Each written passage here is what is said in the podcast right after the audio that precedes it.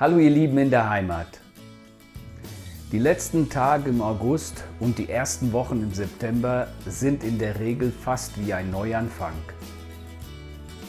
Die Sommerferien gehen zu Ende und das Land geht wieder zur Normalität über. So haben auch wir in diesen Tagen viele Besprechungen und im Aufnahmestudio gearbeitet. Die Planung der Musikschule, die Termine für Einsätze und Missionsreisen, die Betreuung der Gemeinde in Ponte de Sur und die missionarischen Aktivitäten haben uns bereits voll im Griff.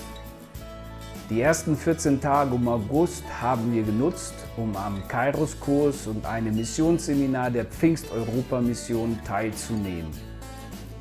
Es war eine wirklich gesegnete und inspirierende Zeit, in der die Mission Gottes im Mittelpunkt stand und aus biblischer, historischer und strategischer Sicht betrachtet wurde.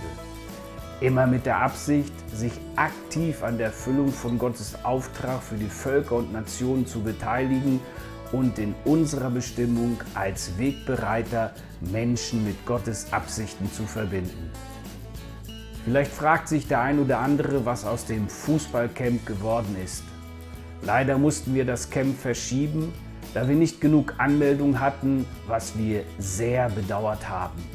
Wenn es möglich ist, werden wir es im nächsten Jahr nachholen. Am vergangenen Sonntag sind wir wieder nach Ponte de Sur gefahren, um den Gottesdienst mit dem lokalen Team zu gestalten, am Wort zu dienen und einiges zu organisieren. Bitte betet mit uns für einen Mitarbeiter im pastoralen Dienst in Ponte de Sur, da die Arbeit auf die Dauer und aufgrund der Entfernung vor Ort betreut werden muss. In diesem Monat geht der Musikunterricht wieder los und wir bitten um Gebet für einen guten Einstand der Musikschule mit alten und neuen Schülern. Voraussichtlich hat sich eine Tür an einer Schule in Marvila geöffnet und wir rechnen mit ungefähr 25 bis 30 Schülern an drei Standorten in Lissabon. Im Oktober ist ein Einsatz mit jungen Leuten aus Deutschland geplant und wir hoffen mit ungefähr 15 Teilnehmern rechnen zu können. Beten wir gemeinsam für gutes Gelingen, Bewahrung auf den Autofahrten und Ruhe und Kraft. Man bewegt einfach so viele Dinge vor Gott, so wie David es im 63. Psalm als Herzensanliegen beschrieben hat.